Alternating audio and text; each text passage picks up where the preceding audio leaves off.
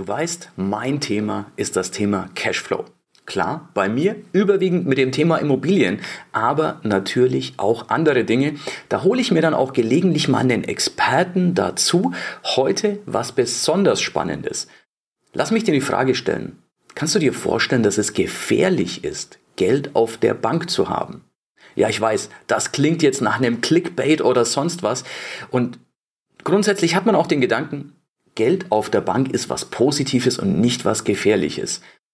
Unser heutiges Interview mit meinem guten Freund Jürgen Wechsler wird dir aber die Augen in ganz andere Universen öffnen und deswegen habe ich Jürgen auch eingeladen. Sei gespannt, was wir da gleich auspacken, aber nicht nur die Gefahr, sondern selbstverständlich wirst du auch wie immer eine Lösung von mir bekommen.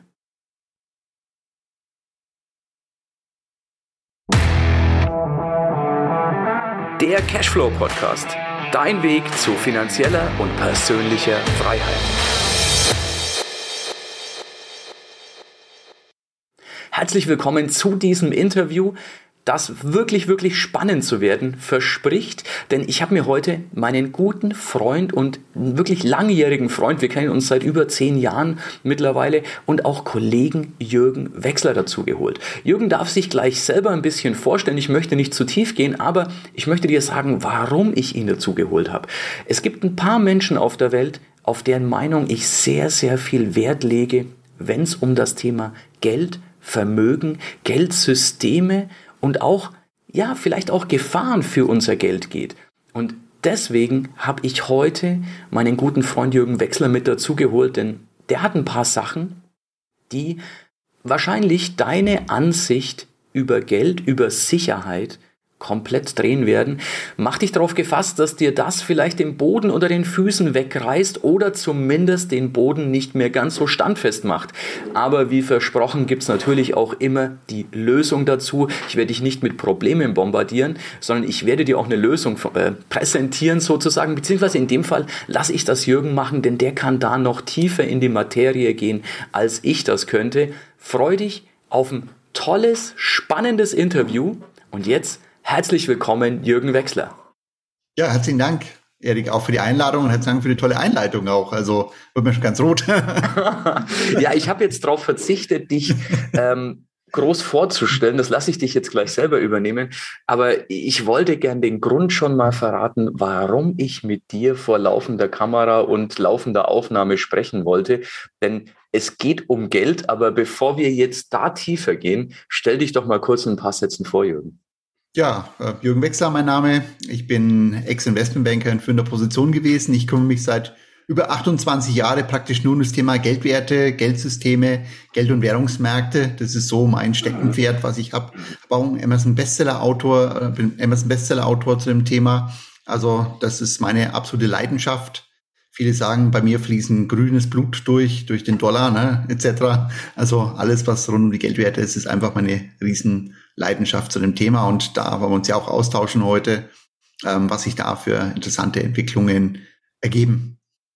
Genau, ja, du hast ja auch den Spitznamen Mr. Geldberg eingeheimst. Finde ich ja irgendwie total nett. Ähm, das ist auf jeden Fall, also das ist nicht der Grund, warum ich dich menschlich sehr schätze. Das hat ganz andere Gründe, weil du einfach ein super Typ bist. Ähm, aber das ist der Grund, warum ich beim Thema Geld immer an dich denke, weil du da Hintergrundwissen mitbringst, das für andere, ja, das andere den Mund offen stehen lässt. Und das finde ich super, super spannend. Und weil wir gerade eben ganz spannende Zeiten haben, mhm. ähm, ja, Stichwort Inflation, Geldentwertung, Geld drucken, wenn es denn Geld drucken wäre. Heute ist es ja dieses Fiat-Geld, heißt ja, es entstehe. Also ähm, ich drücke einen Knopf und plötzlich habe ich ein paar Milliarden mehr geschaffen was macht der Staat bei dem Thema und, und lauter solche Sachen sind Themen, die ich heute unheimlich gern mit dir besprechen möchte, Jürgen. Zum einen, lass uns doch über das Thema Inflation reden, denn das ist das, was viele erleben. Ich habe viel mit, mit Bauen und Renovieren zu tun. Dann erzählt man mir, wir haben eine, was, was ist denn die offizielle, eine fünfprozentige Inflation? Wenn du allerdings Baumaterialien oder Bauholz kaufst, erlebst du was ganz anderes. Das hat mit fünf Prozent überhaupt nichts zu tun. Da, da sind wir eher bei, bei fünf Prozent im Monat als im Jahr. Aber sag doch mal deine Sicht zum Thema Inflation, Jürgen. Ja, für die meisten ist es eine wenig greifbare Sache, habe ich festgestellt. Also das ist einfach eine Zahl, aber die wenigsten können sich vorstellen, was bedeutet es für, mein, für mich in meinem Leben. Mhm. Äh, klar, ja, da ist man das eine gut teurer, das hört man dann, oder beim Bau, da muss ich jetzt was teurer bestellen, oder ja, das eine Gemüse ist mal teurer geworden. Ne? Das ist so, was die meisten feststellen. Aber was es letztendlich bedeutet ist, du bekommst für deinen 50 oder 100 Euro Schein immer weniger rein in deinem Einkaufswagen. Also im Prinzip der Inhalt des Einkaufswagens schrumpft immer mehr und ähm, für viele dann erstmal unbemerkt, bis es ein paar Jahre her ist und dann, wenn der Einkaufswagen für die gleiche ja, Geldmenge noch halb gefüllt ist, dann kommen doch mal manche ins Nachdenken. Ja. Und ja. im Prinzip ist es eine stille Steuer, die hier stattfindet. Mhm. Weil die meisten kriegen es nicht so richtig mit, dass da ähm, sozusagen der 100-Euro-Schein immer weniger wert wird. Und wo es die Leute noch weniger mitbekommen ist, ist es beim Geld auf der Bank.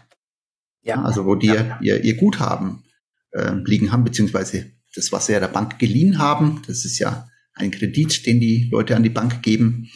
Und ähm, da merken sie es noch weniger, weil man kommt ja auch zum Bankberater, spricht dann über die Anlagemöglichkeiten und ja, hervorragend, ich habe eine Möglichkeit gefunden, dass äh, du kein Verwahrentgelt zahlen musst. Also, ja. Du kannst ja. jetzt hier, habe ich ein Sparbuch für dich für 0,0 Prozent. Das kannst du jetzt hier bei mir anlegen. Und die Leute sind happy, weil sie müssen nicht noch draufzahlen, dass sie da der Bank letztendlich Geld geben. Äh, aber was passiert eigentlich dadurch? Ja, ich bekomme genau den Betrag wieder zurück, wenn ich den wieder haben möchte von der Bank. Ja. Aber er ist weniger wert geworden.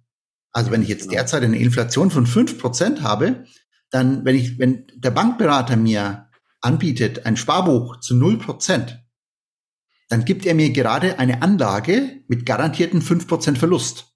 Ja, ja, so könnte man es auch formulieren, ne? Das ist richtig. Ja, also deswegen äh, momentan ist ja Spareinlagen und das ganze Thema die mit einer der höchst riskantesten Anlagen, die es gibt. Weil ich kann jetzt auch erwarten, die nächsten Jahre, dass die Inflation höher bleibt, einfach aufgrund grundlegender Strukturbrüche in der Wirtschaft. Und das bedeutet eben, wenn ich hier längerfristig das auf meinem Sparbuch liegen habe, dann hat mir der Banker ein, ein Finanzprodukt gegeben, wo ich garantierte Verluste erleide. Ja. Nicht mal die Chance auf Gewinne habe. Das ist ja noch schlimmer. Also es ja. ist ja gut, wenn ich jetzt vielleicht noch Schwankungen habe, weil mal zwischendurch Verluste eintreten, aber äh, dann habe ich auch wieder die Chance auf Gewinne. Nur mit den Spareinlagen-Themen habe ich nicht mal die Chance mehr auf Gewinne. Das ist leider wahr. Das ist, ist eine ganz gefährliche Entwicklung und ähm, Thema gefährlich. Ähm, ich bin ja mittlerweile der Meinung, nicht nur wegen der Inflation, sondern auch aus, aus diversen anderen Gründen, ist es gefährlich, Geld auf der Bank zu haben. Jürgen, warum ist das so? Empfinde ich das richtig? Und warum tut der Staat nichts dagegen? Ja, also vielleicht starten wir mit dem zweiten, warum tut auch der Staat nichts äh, gegen Inflation? Mhm. Äh, dass wir das schon mal beleuchten, weil wir haben hier ganz krasse Interessenskonflikte, mhm. die natürlich wenig nach außen gegeben werden, aber die sind einfach vorhanden. Ähm, der Staat profitiert massiv von einer Entwertung der Schulden. Mhm. Also wenn die Inflation steigt, aber ich auch nicht mehr Zins zahlen muss beispielsweise, ja. Dann entwertet sich sozusagen die Schulden und dann schaut es wieder angenehmer aus gegenüber das ähm, eigene Wirtschaftswachstum letztendlich. Also der Staat kann sich zu Lasten der Sparer entschulden. Also wir haben hier ja. einen ganz klaren Interessenskonflikt vom Staat. Aber das ist ja nicht das, das Einzige, denn wenn wir jetzt die Lasten aus ähm, dem C-Thema sehen, mhm. dann sind ja auch mehrere hundert Milliarden letztendlich aufgenommen worden. Mhm. Und ähm, ja, diese Milliarden müssen ja irgendwo wieder refinanziert werden. Richtig, ja. Und die könnte ich mir jetzt vom Steuerzahler holen. Und mhm. ähm, sagen wir, ja, 300 Milliarden, was wir da reinpumpen erstmal in das ganze System, dann würde es wahrscheinlich ungefähr eine Zusatzsteuer pro Bürger bedeuten. 300 Millionen, wir haben ungefähr 80 Millionen Einwohner, 300 Milliarden, also wahrscheinlich müsste jeder 4.000 bis 5.000 Euro mehr zahlen einfach. Jedes mhm. Jahr. Jeder Kopf. Wow. Vom Baby bis zum Kreis müsste jeder machen. So, das könnte gewisse Probleme ergeben, dass sich doch ein paar Leute beschweren. Mehr beschweren. allerdings, ne? ja, allerdings.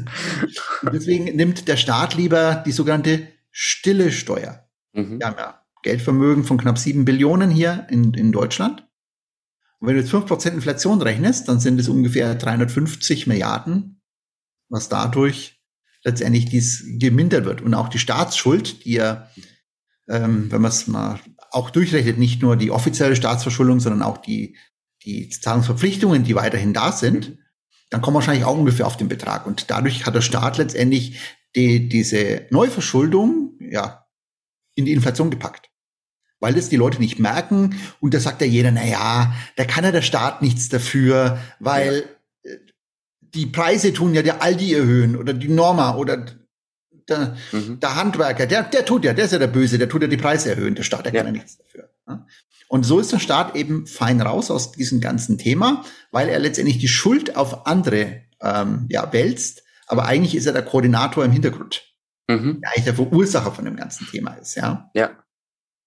Äh, das nächste ist auch noch, der Staat, der profitiert momentan sogar noch von der Schuldenaufnahme aufgrund der Negativzinsen. Das heißt, mit jeder Milliarde, wo aufgenommen wird, ähm, kommt zusätzlich Geld in die Kasse. Ja? Der Staat hat ja eh nie vor, das Ganze zurückzuzahlen. Ja. Als, als Schuldner, wenn du sagst, ich tilge das eh nie, dann ist es super, weil ich dann für jede Milliarde, die ich aufnehme, bekomme ich Geld. Schon cool. Ist ein bisschen anders als bei uns Immobilieninvestoren. Ich genau. muss leider irgendwann zurückzahlen. Ne? Ich profitiere zwar auch von der Inflation, aber ich muss mein Geld letzten Endes zurückzahlen. Nicht so der Staat. Genau, richtig. Und das ist natürlich dann auch ein Motivationsfaktor da, sich zu verschulden, weil ich dann zusätzlich Cashflow bekomme. Ja. Und ähm, weil die, die, die Politiker, die denken ja nicht langfristig, sondern es geht ja um die Legislaturperiode oder was ich dann ja. im Haushalt zur Verfügung habe. Und wenn ich 100 Milliarden mehr aufnehme, dann habe ich plötzlich 500 Millionen mehr in der Kasse. Wahnsinn. Sind 100 Milliarden, was ich noch ausgeben kann, ja. Ja. Aber ich habe einen, einen Cashflow dafür eben auch noch. Und wir haben hier also massive Interessenskonflikte, deswegen tut der Staat nichts dagegen, dass die Inflation ansteigt, sondern der ist gar happy. Ja? Krass. Äh, auch Steuereinnahmen steigen ja dadurch. Mhm. Ähm, wenn die Preise ja, steigen, mehr Umsatz, mehr Steuern. Ne? Ja. Das heißt, du hast überall 7%, 9% Mehrwertsteuer, der Staat freut sich. Ja. Energiepreise steigen die an der Tanke, mhm. hat auch jeder mitgekriegt. Er kriegt für seinen 50-Euro-Schein nicht mehr so viel aufgefüllt. Ja, das stimmt. Aber ich sage, ich tanke immer nur für 50 Euro, mir ist der Benzinpreis egal, ne? Ja. Ja, da kriege ich einen Drittel Tank mittlerweile. Genau, ne? und dann kommt die Steuer auf die Steuer ja noch drauf beim Benzin als beispielsweise. Mhm. Also der Staat hat hier enorme Interessen an höherer Inflation. Ja. ja? Und äh, deswegen tut der Staat nichts dagegen, sondern versucht andere ins Habacht zu stellen, dass sie daran schuld sind, aber wir selber nicht. Ja.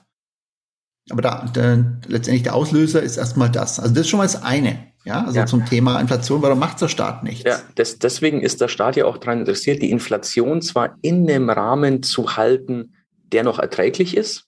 Also 20, 30 Prozent wären gefährlich, da würden Menschen auf die Straße gehen. Ja. Aber auch nicht zu niedrig werden zu lassen, denn er hat ja ein pures Interesse, ein Eigeninteresse an, am Thema Inflation. Genau. Also richtig. es wäre ja, widrig zu erwarten oder sinnlos zu erwarten, dass der Staat was gegen die Inflation unternimmt, weil ja, er würde sich ja selber das Wasser abgraben.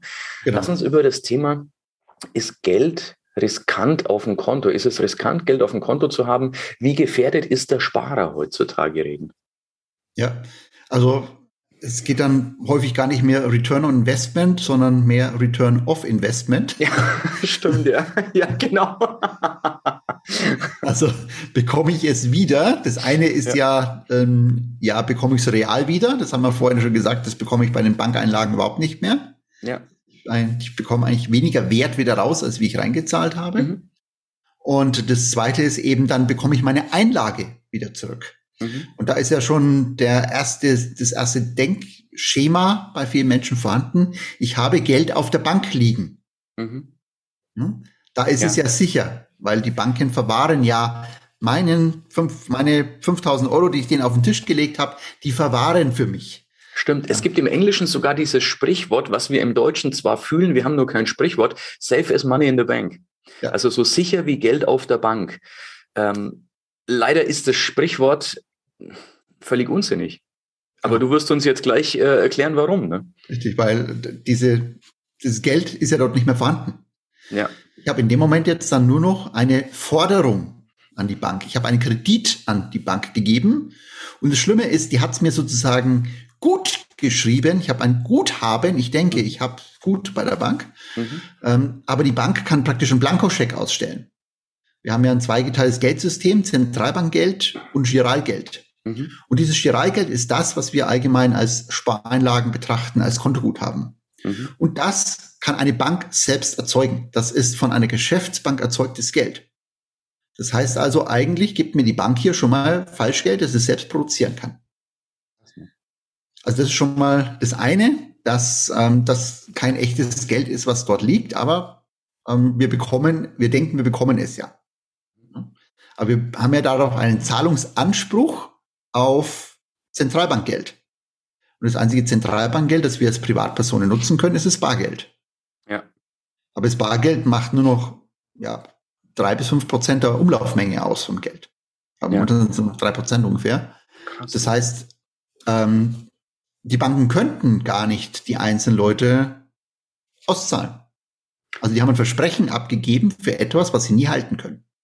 Das ist ja auch das Thema Bankenrun, vor dem die Banken wirklich Respekt haben. Ähm, es müssen nicht viele Leute ihr Konto abräumen, dass eine Bank zahlungsunfähig wird. Ne? Ja, ganz genau. Also auch in guten Zeiten würde es zu jedem Zeitpunkt funktionieren, wenn einfach nur, du hast gerade gesagt, drei Prozent des Geldes ist tatsächlich vorhanden dann können wir, kann man sich ausrechnen, dass das, wenn ein paar Kunden zur Bank gehen, komplett abräumen, dass die Bank innerhalb kürzester Zeit zahlungsunfähig ist, einfach durch die Tatsache. Da muss gar nichts Externes passieren. Ganz genau, richtig. Das war ja auch ein Thema vor knapp zehn Jahren in, in Zypern und in Griechenland. Ja. Dann hat man einfach Auszahlungsbeschränkungen gemacht. Also es geht total simpel. Erstmal Konto gesperrt, alles. Mhm. Und dann hat man Auszahlungsbeschränkungen gemacht und hat gesagt, du kannst nur noch 120 Euro pro Tag abheben. Ne? Also so können die Leute dann gar nicht mehr ran. Also das ist auch übrigens ein Thema, was äh, die nächsten Jahre uns beschäftigen wird. Können wir noch über unser Guthaben so verfügen, wie wir es gewohnt sind? Mhm. Einzelne Menschen spüren das schon, wenn sie Überweisungen machen wollen, gibt es Nachfragen von der Bank, plötzlich werden Konten gesperrt auf einen Schlag. Also das ist, ähm, ja, das wird uns auch noch weiter begleiten. Aber ähm, wir haben einfach das Thema bei den Banken, dass die uns erstmal Luftgeld zahlen. Aber das mhm. ist nicht das Einzige sondern aufgrund der, ähm, der Themen, was wir letzten Jahre hatten, eben mit dem Wirtschaftsabsprung und allem, mussten die Banken geschützt werden. Mhm. Warum? Die hatten recht wenig Eigenkapital. Ja. Und die Eigenkapitalanforderungen sind eigentlich höher, aber mussten dann aufgrund der Krise ausgesetzt werden, weil sonst wären so ganz viele Banken gekippt mhm. in der Zeit. Ja. Und ähm, deswegen ist das Thema, wenn, wenn ähm, wir, ja, wenn die Banken eigentlich nicht mehr das Eigenkapital wirklich haben, das sie bräuchten, mhm. dann wären du und ich pleite, weil dann kommen die, die Gläubiger und sagen Nachbesicherung oder nicht. Richtig. Ja? ja. Nur überleg mal, wer bekommt bei der Bank zum Beispiel eine Besicherung? Du gibst, wenn du deine Spareinlage abgibst bei der Bank, gibst du der Bank einen unbesicherten Kredit. Stimmt, ich habe noch nie eine Sicherheit von meiner Bank bekommen, aber da gibt es doch, die Spareinlagen sind sicher. Hat doch Tante Merkel gesagt. Genau. Was hat es denn damit auf sich? Wie, wie sicher ist es denn? Äh, naja, die, wenn es zum Schwur kommt, können der Staat auch nicht einlösen, mhm. die 100.000. Also diese 100.000 ist einfach eine Zahl, die in den Raum gestellt wird und dass es ja. als sicher dargestellt wird. Es ist aber nicht der Staat, könnte es nicht machen. Auch die Einlagensicherungen, die ähm, die Einlagensicherungsfonds, die der, die Banken haben, die können das alles nicht tragen. Ja, ich also das gelesen, ist leer. Ja, ich habe gelesen, Jürgen, dass ähm, dieser Einlagensicherungsfonds, der 100.000 Euro pro Nase bei jeder Bank sichert, ähm, dass der zu, ich weiß den Prozentsatz nicht mehr ganz genau, aber es war ein hoher 90er Prozentsatz, ähm, irgendwie 97 Prozent, 98 Prozent eine Luftnummer ist, dass das Geld faktisch nicht vorhanden ist. Das ja. ist ein theoretisches Versprechen. Das ist aber wie wenn, ähm, ja, wenn ich einen Bettler auf der Straße sage, hey, kannst du mir für 20.000 Grad stehen? Und er sagt, ja, mache ich. Ja. genau. Das klingt mir wirklich, wirklich gefährlich. Ja, richtig. Also es ist alles nicht da. Auch die, die Sicherungseinrichtung, mhm. die das Ganze macht, die hat auch nur ein sehr kleines ähm, Eigenkapital im ja, einstelligen Millionenbereich. Krass. Also hier ist eine absolute Luftnummer unterwegs, wo uns Sicherheit vorgegaukelt wird, mhm. aber hinter der Kulisse ist gar nichts da. Ja. Aber es, es geht ja immer um das, das Image auch hier, dass dann müssen glauben einfach, dass es so ist. Und wenn genügend Leute sagen, dass es sicher ist und genügend Institutionen vom Staat sagen, dass es sicher ist, dann glauben wir das erstmal. In der Breite. Weil wir es so gewohnt sind. Ne? Obwohl ja eigentlich mittlerweile der Großteil den Politikern nichts mehr glaubt, möchte man daran glauben, einfach ähm, weil die Alternative, es nicht zu glauben, einfach einem den Boden unter den Füßen wegzieht. Ne? Genau, genau. Das Schöne ist, ähm, bevor ich dich äh, gleich frage, gibt es denn auch einen Ausweg aus der ganzen Geschichte? Ähm, ja, du hast natürlich noch, noch einiges mitgebracht, was wir bis dahin noch erwarten. Wie wird es denn weitergehen? Wird es denn grundsätzlich besser gehen, Jürgen?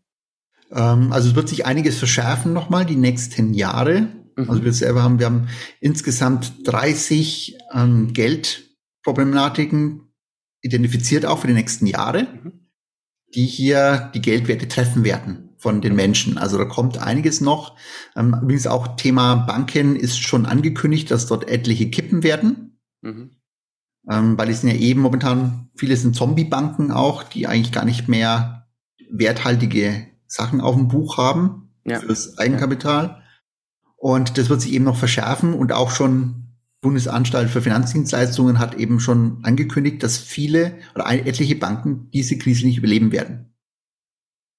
Krass. Und Lass mich da eine kurze Zwischenfrage stellen, weil ich gerade eben heute gelesen habe über eine Fusion einer Bank, wo, wo ich ähm, unter anderem auch investiert bin, beziehungsweise bei mir heißt investiert ja. zu sein, dass die mir Geld geben, denn ich gebe denen mein Geld nicht so gern. Ähm, kann dieses, diese ganze diese ganze Fusionsparty, dass Banken sich zusammenschließen, eher damit zu tun haben, dass sie auf Too Big to Fail raus waren? Ähm, ja, das ist, dass sie vielleicht entsprechende, ja, nochmal Unterstützung bekommen können, weil sie mhm. zu groß geworden sind. Aber es ist auch ähm, wirklich Eigenkapitalzusammenlegung. Mhm. Weil viele Funktionen doppelt sind. Und damit kann ich natürlich auch einiges an Kosten sparen und äh, da ein bisschen die Bank sanieren damit. Krass. Ja, und das wird natürlich auch weitergehen noch. Aber äh, eigentlich sind, musst du die Banken abwickeln, die meisten. Ja. Entweder von der IT, weil sie nicht mehr zukunftsfähig sind, oder eben von der entsprechenden Eigenkapitalausstattung, Wahnsinn. die vorhanden ist. Und da gibt's eben etliche noch weitere Themen und Punkte, die hier in unserem Geldsystem entsprechende Problematiken auftauchen. Mhm. Ähm, und da sozusagen ist dann auch das Thema, dass ja da ein Schnitt irgendwie gemacht werden muss. Mhm. Ähm, und äh, dazu ist ja auch schon geschrieben worden, dass wir zum Beispiel Geldumstellungen bekommen. Und der Staat hat ja auch schon und die EZB auch schon darauf hingewirkt und auch schon entsprechende Veröffentlichungen gemacht, mhm. dass hier äh, entsprechende Geldumstellungen kommen. Jetzt sagen viele vielleicht Geldumstellung. Spinnerei hatten wir doch noch nie. Ähm, da glaube ich, bist du anderer Meinung, dass wir das noch nie hatten oder dass das in unserer Zeit nicht vorkommt. Ähm, lass uns vielleicht mal drüber reden, wie viele Geldumstellungen gab es denn die letzten, wenn wir einfach nur mal die letzten 100 Jahre anschauen? Ja, also traditionell war es sowieso, dass alle 25 Jahre einmal das Geldsystem resettet wurde. Also auch früher, ähm, vielleicht kennt es jeder noch, ähm, der König ist tot, lang lebe der König. Genau. Genau, warum war das auch? Weil dann, wenn der König gestorben war, wurden meistens die Schulden erlassen. Okay. Und da ja. gab es meistens eine Währungsreform, weil dann ja. auch der, der, neue König hat ja auch dann wieder neue Münzen geprägt, damit sein Kopf drauf ist auf dem Ganzen. Mhm. Ja, und damit war ja das alte Geld eigentlich wieder weg. Ja. Ähm, bis auf Materialwert noch. Und äh, das ist eigentlich alle, einmal pro Generation kann man sagen, es ist immer gelaufen gewesen. Und so haben wir eigentlich weitergemacht. Ja, mhm. kann man es ein bisschen durch nudeln sich noch für zwei Generationen, aber häufig, wenn keine Substanz da ist, dauert es halt nur eine Generation. Ja. Also wir haben 1923 ja die Währungsreform gehabt, vor mhm. knapp 100 Jahren. Jetzt, also ähm, jährt sich ja auch wieder. Mhm. Ähm, dort haben wir dann schon die Geldumstellung gehabt. Ähm, ist ja unsere, können ja viele noch die Millionenscheine, die man dann damals hatte als Geldscheine. Ja. ja genau. Ähm, also dort hat man 1923, nachdem er um 18 ähm, 73 mit der Goldmark gestartet ist, also knapp 50 Jahre hat das System gehalten. Mhm. Dann hat eben von 1923 bis 1948 hat es wieder 25 Jahre gehalten, ähm, weil dann die, die Kriegsthematik dazwischen war. Und 1948 haben wir dann die, die Deutsche Mark bekommen gehabt. Und äh, 50 Jahre später war die nächste Währungsreform, 2 zu 1 Schnitt dann auf den Euro mhm. entsprechend. Und äh, ja, jetzt kommen wahrscheinlich bald wieder in die 25 Jahre rein. Ne? Ja, ja, jetzt wäre es wieder so weit. Ne? Es also, ist schlecht gewirtschaftet worden. Mhm.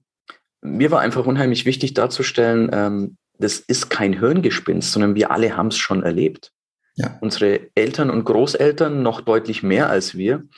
Ähm, ich weiß nicht, warum man dann in, in solchen Zeiten denkt, es kann nie wieder passieren. Es ist sogar die logische Konsequenz, dass es passiert. Ne? Ja, genau. Also es ist in, in, einfach immanent vom, vom Geldsystem her und auch ganz normal von der herrschenden Klasse, dass es immer wieder umgestülpt wird, das mhm. System. Also es ist völlig normal. Nur für den Staat ist es fatal. Die müssen da immer Puderzucker drüber streuen. Ja, ist ja, ja nicht so schlimm, klar. ist ja alles gut soweit, ne? weil mhm. der Staat lebt ja von dem Vertrauen in das Geld. Ja. Und sobald dieses Vertrauen weggeht, ähm, ja, fällt es allen wie Schuppen von den Augen, dass da eben das nur eine Kulisse ist. Mhm. Ne, so ein Apachenpapp, äh, dass einfach nur eine Kulisse da ist. Ja. Aber nichts eben, was dahinter noch ist. Und ja. äh, das ist das, was der Staat fürchtet. Deswegen wird die, die öffentliche Medienmeinung geprägt auch vom Staat, das und vom staatlicher Seite auch alles gut, alles sicher, alles läuft, überhaupt keine Sorgen machen. Ähm, wenn man dann aber die Fassade genauer anschaut und dahinter guckt, dann ja, äh, sind erschreckende Dinge, die da vorhanden sind. Ich muss irgendwie die ganze Zeit an die Fabel des Kaisers neue Kleider denken. Äh, für diejenigen, die es nicht kennen, ähm, Betrüger sagen dem Kaiser, sie haben ganz tolle Kleider, die kann aber nur derjenige sehen, der würdig für sein Amt ist. Und die Wahrheit ist, der Kaiser läuft nackt durch die Straßen und jeder, also keiner traut sich's anzusprechen, weil jeder sagt, naja, sonst weiß man ja, dass ich unwürdig meines Amtes bin. Bis dann ein kleines Kind schreit, der Kaiser ist nackt und dann erkennen es plötzlich alle und jeder traut sich sagen. Und ich glaube, dass wir gerade an so einem Punkt sind, ähm, ja, die, die Leute erkennen, der Kaiser ist nackt, aber keiner traut sich's aussprechen. Ja, genau so ist es auch äh, entsprechend, dass äh, ja, keiner traut sich's zu sagen und diejenigen, die erstmal sagen, werden gleich kritisch beäugt oder sonstige Dinge, dann gleich ähm, diffamiert. Ne? Aber im Prinzip, das muss jeder einfach mal hinschauen, auch wenn es hart ist, wenn es weh tut. Ja. Das ist eigentlich das, was wir von unseren Eltern, Großeltern gelernt haben. Geld auf die Bank bringen, da ist alles sicher ähm, immer ansparen, äh, dann also wirklich Spargut haben, das ist das sicherste, was ja. es gibt. Ähm, wir müssen dieses Dogma verlassen letztendlich, weil ja. diejenigen, die dieses Dogma nicht verlassen, die werden massiv leiden, weil die die Ertragskurve eines Sparbuches schaut immer gleich aus in den Generationen. Ja, leider ja. Ne? Es geht eine ganze Zeit lang immer, steht die ganz leicht nach oben und plötzlich gibt's den Absaufer. Nämlich mhm. dann, wenn wieder die Geldumstellung äh, erfolgt. Also und das ist sozusagen die Ertragskurve. Und dann hat man am Ende oder weniger, als man vorher hatte. Weil ja. die Wertung viel größer ist an dem Ganzen. Absolut. Ich glaube, wir haben heute, Jürgen, vielen Leuten ein bisschen den Boden unter den Füßen weggezogen mit dem Interview. Ich glaube, dass da jetzt viele ins Grübeln kommen. Der eine oder andere wird vielleicht denken, das schiebe ich von mir, mhm. weil wenn ich, wenn ich damit mich jetzt beschäftige, muss ich mich damit beschäftigen, dass Geld zu besitzen gerade echt riskant ist, weil es einfach weg sein kann. Aber es gibt natürlich auch, also wir unterhalten uns hier nicht nur über die Probleme, sondern es gibt natürlich auch Möglichkeiten, wie man gegensteuern kann. Das ist ja der Grund, warum wir hier eigentlich reden, weil ich ja den, den Zuhörern und Zuschauern einfach auch eine Lösung geben möchte. Und da freue ich mich jetzt, dass wir jetzt in die Richtung kommen, einfach die Leute wieder ein bisschen aufzubauen. Ja, es, es gibt natürlich auch, ähm, ja, wie damals, es gibt nicht nur die Sintflut, sondern es gibt auch eine Arche. Genau, genau. Also es ist eben auch wichtig zu, zu betonen, ja, die Geldumstellung wird hart. Und zwar für diejenigen Leute, die sich eben nicht vorbereitet. Das ist genauso, wenn die Sintflut kommt, wenn ich keine Arche baue, obwohl mir jeder sagt, die Sintflut kommt, mhm. äh, dann ist es halt zu spät, wenn die Sintflut da ist. Dann kann ich die Arche nicht mehr bauen. Ja. Das ist wahr. Ne? Also ich muss mich immer vorbereiten, auch genauso wenn Hurricane kommt, dann muss ich die äh, meine, meine Hütte vernageln, ja, und nicht sagen, alles gut, wird schon laufen, ne? Ja.